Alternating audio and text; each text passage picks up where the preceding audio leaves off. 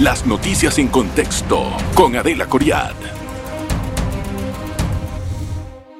Bienvenidos. Hoy en contexto es voto 24.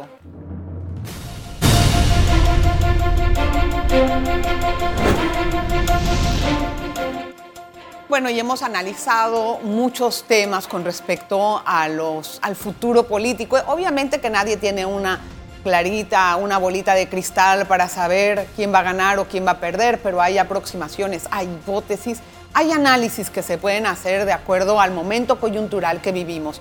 Estamos a la espera de varias situaciones. La primera es, por ejemplo, saber em, cuál va a ser el impacto de la noticia del señor Lombana en el electorado. Yo me imagino que eso se mide en una encuesta para conocer más o menos la temperatura.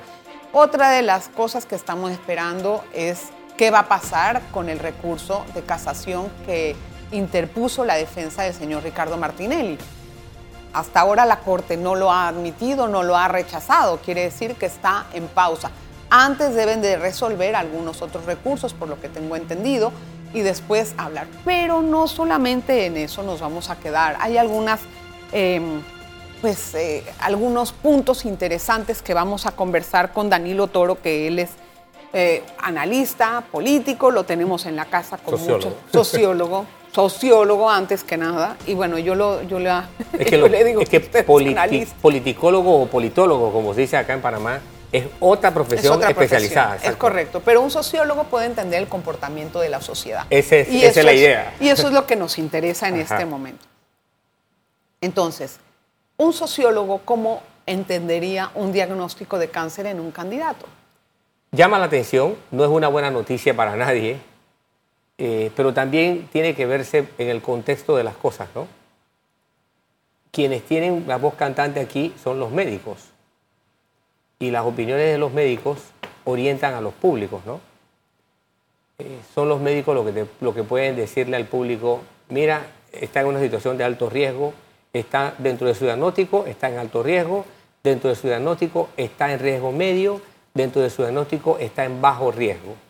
No siendo yo oncólogo, aquí en Panamá los hay y muy buenos por cierto, creo que eh, ellos van a tener la capacidad de poder opinar cuáles son los riesgos que una enfermedad como esta presenta. Ciertamente el cáncer es una de esas enfermedades que la gente ha asociado con muerte, pero también hay mucha más gente viva ya para determinados cánceres que muertas. Y la gente que, que ha sobrevivido al cáncer para determinados casos tiene muchos parientes. Así que la gente ha ido aprendiendo que eh, tener cáncer no es una condena ni de muerte ni de inhabilitación. En ese sentido, hay algunas cositas que quiero tratar de la respuesta. Habló acerca del diagnóstico del médico. Yo me pregunto, ¿es necesario, digamos, eh, un, respaldo de un médico ante el diagnóstico que el señor Lombana está hablando para que diga exactamente los riesgos? ¿Tanto a, a tal grado hay que llegar? Como todo, tú te imaginarás cuando fue la, la pandemia de COVID, cómo era importantísimo que un presidente informase sobre su estado de salud. Veamos tres casos. El caso de AMLO, del presidente mexicano. Irresponsablemente, él llamó al incumplimiento de medidas en su Sí. país. No, total, salgan, no hay bronca. fue un absoluto irresponsable. Bueno, cuando le tocó padecerla, su subsecretario de salud, que tuvo mensajes que había que verlo cinco veces para entenderlo a veces, sí fue muy claro para explicar cada día cuál era el estado de salud del presidente. Pero ya era un presidente al mando. claro. Este- pero eso también pasa cuando eres una figura pública de importancia, correcto. no siendo presidente. Es correcto. La gente llama la atención y la gente te sigue. ¿Quieres ver otro ejemplo? Pelé, su estado de salud fue seguido por, por medio mundo. Y así, es decir, es necesario dos cosas. Uno, satisfacer una demanda de, o- de- de- de información, porque la información de las figuras públicas eh, se convierte en una demanda legítima. Ah, es, es correcto, ahí no hay discusión. Exacto. Y segundo, la información responsable dada por peritos. Porque lo que va a sobrar, como en todos estos casos, el de AMLO, el de Trump, el del el- el primer ministro inglés, que fue otro irresponsable que también enfermó de COVID. El de todos De Estados Unidos o sea, ahorita. se volvió, fueron administrados por enormes cantidades de rumores y de cuentos. Al final, ¿qué pesaba? La opinión de los galenos probos. Y eso es lo que orienta a la gente. O sea, que usted sí ve en algún momento necesario que Lombana se acompañe de algún médico. Para alguien que está en campaña, es, no- ni siquiera te diría que es que se acompañe de algún médico. Para alguien que está en campaña, es valioso que los médicos tengan opinión. Tengan opinión. Debe de ser su médico, porque no es cualquier médico que puede ver su expediente Por- y su no, diagnóstico. No, por supuesto que tendría que ser su médico que hablara de eso. Pero cualquier oncólogo te puede decir a ti Sí. descripciones de lo que es la enfermedad de acuerdo a ciertas características. Sí. Como pasó con COVID, como pasó con otros casos. Mira, tal vez el caso más icónico, el, el, el, el parteaguas fue el caso de Juan Pablo II. Sí, bueno, Antes, las enfermedades de las personas, de las grandes personalidades públicas, se escondían. sí, les daba miedo. Juan Pablo II lo que hizo es, ¿sabes qué? Yo voy a hacer público que yo tengo Parkinson. Sí, Y anduvo con su Parkinson hasta prácticamente el año que murió. es correcto. Ahora, Danilo, eh, quiero hablar eh, un momentito después de la, de la pausa.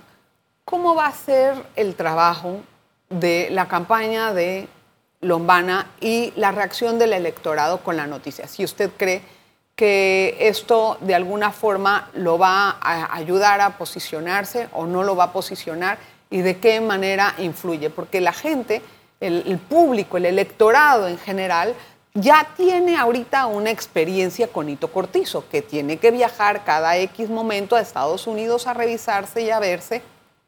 Mientras tanto, queda este, pues, esa situación como en la mente del electorado. No nos vamos a tardar mucho, le voy a rogar que se quede con nosotros y vamos a la pausa rapidito.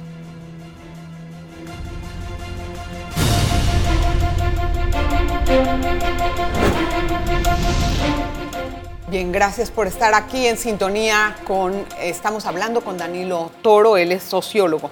Le hacía la pregunta de que si hay en, la, en el electorado alguna asociación entre lo que el padecimiento del presidente Laurentino Cortizo y, lo- y el anuncio de Lombana. ¿Cree que hay una conexión entre esos dos eventos? No, no la veo. Eh, Cortizo lo ha manejado a su, a su estilo, a su forma, y ha tenido en contraste circunstancias que Lumbana no. Lumbana apenas está comenzando a manejarlo. Son dos hechos totalmente separados en forma y contenido. O sea, que él va a continuar completamente Lombana. No, yo no sé lo que va a hacer. Yo no, yo no sé No, lo que Lomana no, va a hacer. Lo que, lo que yo sí veo es que Lomana arrancó by the book. Lomana avanzó, avanzó con el manual. Sí. El manual que dice, administra la información tú y hazla desde la perspectiva más clara que tú lo puedes hacer. Claro. Y eso es bueno. Eso realmente es bueno. Y eso solito ayuda. Si no hubiera hecho eso, Exacto. iría en contra de sus propias eh, No afirmaciones de transparencia. No necesariamente. Ah, yo sí creo que sí. No, no, yo no lo creo porque, porque tú Sí. no estás obligado a hablar Sí de tu... estás obligado si eres un candidato, perdón. Si vas a ser presidente y le ocultas al público que tienes cáncer, Bueno, ahí me estás, te- o sea, ahí me no, estás ahí te doy- omitiendo te- te doy- información te doy la- importante. te, doy la razón, ahí Sí. tienes la razón, ahí tienes, tienes, tienes efectivamente esa razón. Eh, si tienes una enfermedad que, que llama la atención como esa. Ahora bien, eh, él actuó por lo libro, por lo, por lo que dicta la, la mecánica. La, el by the book es, actuó de acuerdo al manual. Es cierto, hizo lo que tenía que hacer eh, y no tengo por qué pensar que no vaya a seguir haciéndolo. Bien. Porque, Eh, porque comenzó así. Si asume otra posición, entraría en contradicción con la forma en que comenzó haciéndolo. Exacto. Ahora, el, el panorama político de aquí a, a mayo ya es poquito tiempo, Danilo, se Sí. va como agua. Y se Ya está muy cruzan- pronto. Se cruzan unos carnavales en la mitad que la gente como que se desconecta un poco. Pero te diferencian conductas. Exactamente. Eh, hay, un, eh, hay un recurso todavía en la espera en la Corte Suprema de Justicia, en la sala penal, que todavía no se conoce cuál va a ser el resultado. ¿Usted qué escenario mira con Martinelli y sin Martinelli? Bien. Y con, con Mulino como como principal, porque Bien. hay que tomar... Son dos, son, do- son dos escenarios distintos, pero no tan distintos, ¿ah? Ojo, ojo. Son, son claramente distintos, pero su diferencia cuelga de ciertos hilos que pueden alterarte todo. A ver. Bien, sacar a Martinelli de la- de la- del escenario político, que él, que él salga del escenario político, es previsible. Es previsible eh, por, por mil y una razones. Es absolutamente previsible que él quede fuera del escenario político. Esto es una realidad jurídica que viene desde hace años. Segundo, eh, Martinelli ahora es, es un actor político que está en franco ejercicio de delegación, ¿no? de transferencia de activos políticos. Él está yendo a los electores, a los que deciden, al tomador de decisión allá, y va siempre acompañado Con Mulino. de su candidato vicepresidente, con Mulino, para tratar de decirle a su votante, este es el hombre.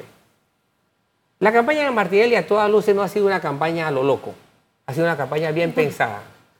Por mucho que él utilice el adjetivo, lo que menos ha habido en su campaña es locura. Bueno, a él, a él lo están asesorando muy Exact- bien. Lo está si, si yo no... Exactamente. si- Tanto por la multitud de recursos como por la multitud de acciones que hacen en el escenario político, tú descubres que hay una intencionalidad muy clara. O sea, en, en el caso de Martinelli tú no tienes que hacer mucho esfuerzo para darte cuenta que quiere. Y en el caso actual, en este momento, lo que él quiere es pasarle sus activos a Molino. La pregunta es, ¿Se puede o no se puede? la pregunta es, si está haciéndolo con tanto empeño, es porque sabe que no lo tiene ahorita. No, pero espera. Tú no haces algo que ya tienes y no evidencias tus debilidades. Tengo que decirle algo. ¿Me explico? No sé si me estoy explicando. Sí, pero le quiero Ese comentar. es un punto débil con el que él arranca ahora, en este momento. Le quiero comentar algo. En uno de los editoriales de La Estrella, uno de los grandes que, que había con los candidatos, en una ocasión, él dijo, bueno, mira, yo puedo ser capaz de transferir a alguien mis votos. ¿Eso es posible? Porque en este caso No, no, no, no, lo está haciendo con No hay, Mulino. no hay nadie que pueda contestar mejor esa pregunta que tú misma. Y te le por dice, qué. "Este es el hombre que votas Y por te él". explico por qué. Porque la comunicación es un proceso que no depende solo del que quiera emitir, del que quiera transferir. La comunicación es un proceso que depende de igual forma del que recibe. Tú podrás transmitir lo que tú quieras, pero allá el que está del otro lado, escuchando las cosas que tú estás diciendo, tiene su propia dinámica y su propia lógica. voy a cambiar. Entonces, fíjate el esfuerzo que hizo su gobierno para transferirle a Arias, Sí, a Mimito. exacto, el- el- el- lo- lo- lo- las No ventajas que mismo. tenía. No fue lo mismo porque ahí había otro escenario. A, eh, ver. No, no, no, no, no, no, no. Fue, no, no, no, no, no, no te olvides de algo. Al lado de Arias, ¿quién estaba? Marta. Estaba una Martinelli. Y no lo lograron. Ni el presidente por encima, ni Martinelli y Marta al lado. Pero ahorita él va de principal. Bueno, a eso Supuestamente. Te decir. Y si no, va él, queda el, no todo el no todo depende de lo que quiera transferirse. Dependa de lo, que también... Se, el electorado. Del, del electorado. O sea, si él, eh, ¿tú crees que Bulino sin Martinelli tenga un papel relevante en las elecciones? Lo que yo crea no, no creo que tenga tanta relevancia. Lo que yo como observador te pueda decir es que es un punto y arranque nuevo. Ah. Estamos en una apuesta nueva. Es como cuando tú tienes, perdonen la, perdonen la, la- la- la comparación, pero, pero no, se me acuer- no, no se me ocurre otro símil. Estamos viendo una carrera de caballos, ¿no? Y tú estás en el, en el palco viendo los caballos. Y un caballo se daña o se afecta o se enferma, pero hay que llenar la casilla con otro. Bueno, es otro. Es uno nuevo. Es como cuando estás jugando fútbol y se te daña un jugador un y lo tienes que sacar y metes otro. Bueno, es otro jugador con otras condiciones, con otras características. ¿Y tú crees que también el nuevo jugador hereda simpatías y rechazos de, Para la, eso, pa- de la sociedad? Para eso tendría que ver qué, qué estudio analiza la receptividad que tiene él y no conozco ninguno. Yo te podría hablar de la receptividad que tengo yo de él. Ahora, también te puedo decir de lo que él se ha esforzado por transmitir de él, que no es lo mismo que la receptividad, que es lo que Mulino a lo largo de su trayectoria política se ha esforzado por transmitir. Y él siempre se ha esforzado por transmitir ser un individuo con tendencia de, de- de- de voz firme, con proclividad al autoritarismo, con, con dureza. Es decir, su perfil político no es el, el- el que, el que él ha querido transmitir hasta, hasta, hasta hace muy poco, hasta el momento en que no era candidato a vicepresidente, era un perfil político de contornos muy fuertes. Por eso quiero hablar de eso al regresar y también analizar también la observancia que tiene de lo- del resto de los ¿Ves la diferencia de lo que he dicho? No Sí. he dicho cómo la gente lo ve, No. cómo él se ha esforzado en transmitirse, proyectarse. en proyectarse. Bueno, con esa idea nos vamos a la pausa, no se vaya.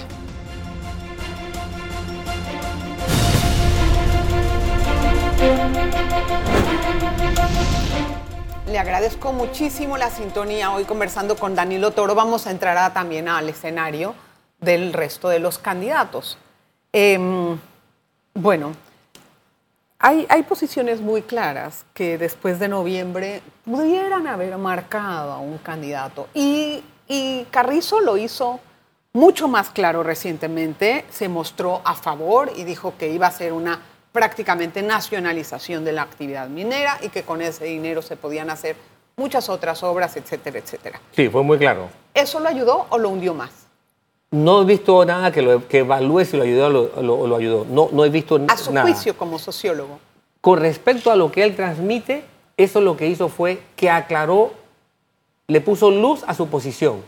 Aclaró algo que él debió haber aclarado hace mucho tiempo. O sea, la- el, el retardo en expresar ideas le produjo al gobierno costos.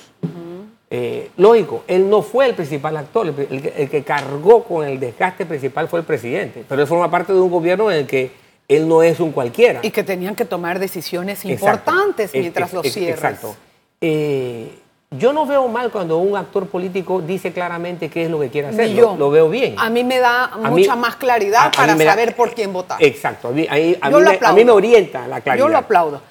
El resto, ¿cree usted que puede haber una polarización después en cuanto a los candidatos más adelante? Es decir, puede estar la elección entre dos o entre tres personas. No me tiene que dar los nombres. Yo creo que Panamá se va a polarizar.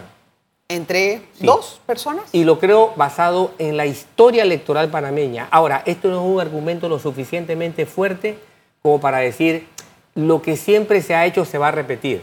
¿No? Es posible que, el- es posible que haya un punto de quiebre. ¿Ves? Y es posible que vayamos a una, a, a una, a una dirección en la que no haya una polarización. Eso lo admito. Eh, en, mi, en, en mi experiencia, creo que va a tender a polarizarse entre dos, dos personas. No veo tres, veo dos. Y eso será producto de los temas más importantes que tiene el electorado como prioridades para poder resolver en el próximo quinquenio o va a ser por simpatía de los candidatos. Eso se va a de hacer. que la es- capacidad es- que tienen. Eso se va a ver por lo que vio el señor William Clinton. Es la economía. Se dijo él a sí mismo, Mm. Ah. estúpido. Eso es el asunto. La economía. Ese es el asunto. Pero en la economía, la ¿qué van a- economía, ¿qué significa? La economía significa desempleo. Crear la empleos, La, economía inversión significa extranjera. inversión extranjera. La Grado de economía significa inversión. grado de inversión.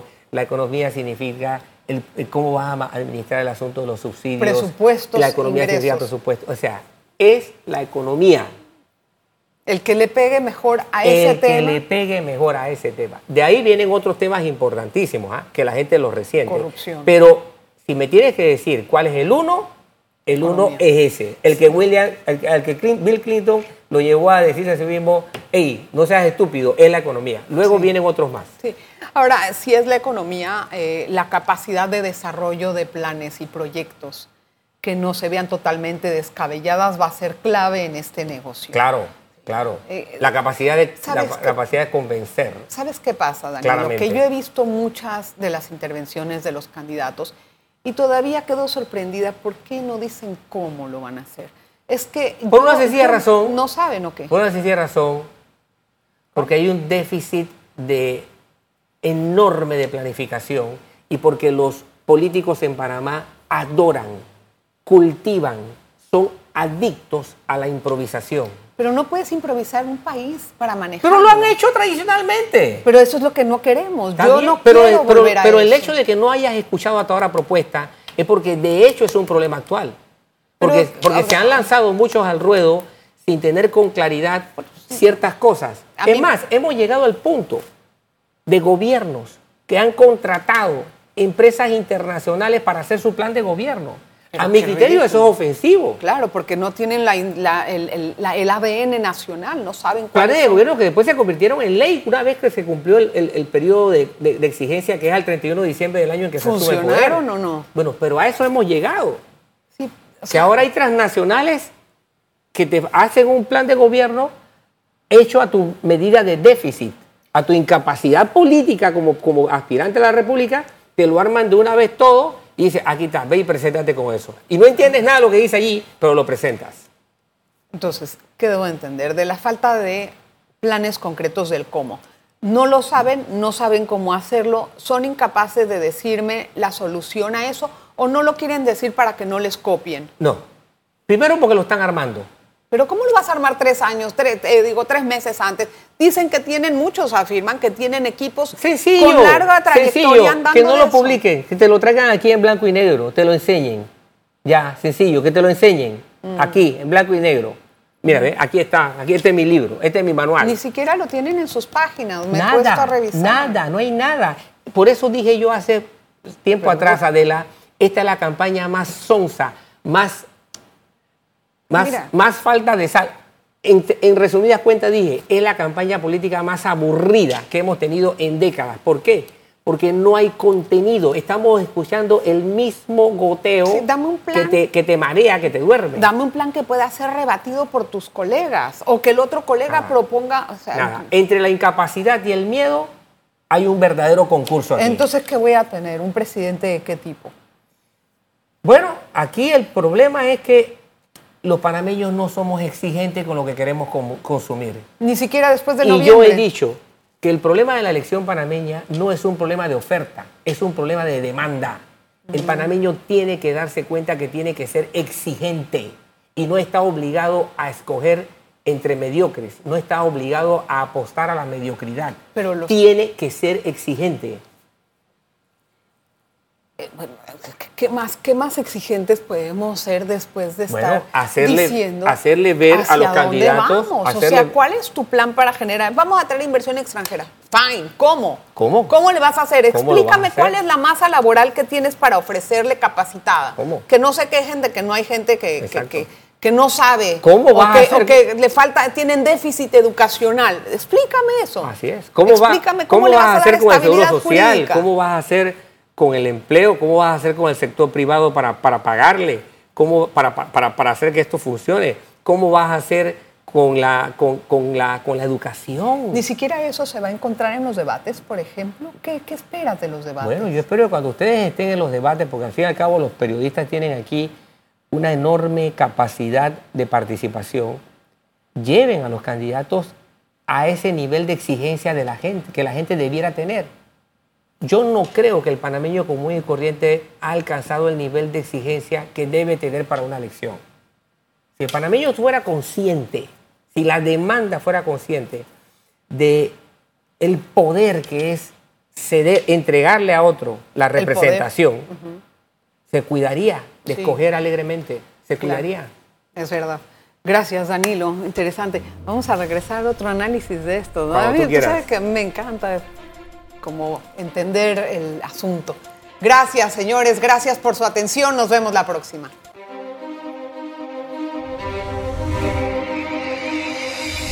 Las noticias en contexto con Adela Coriad.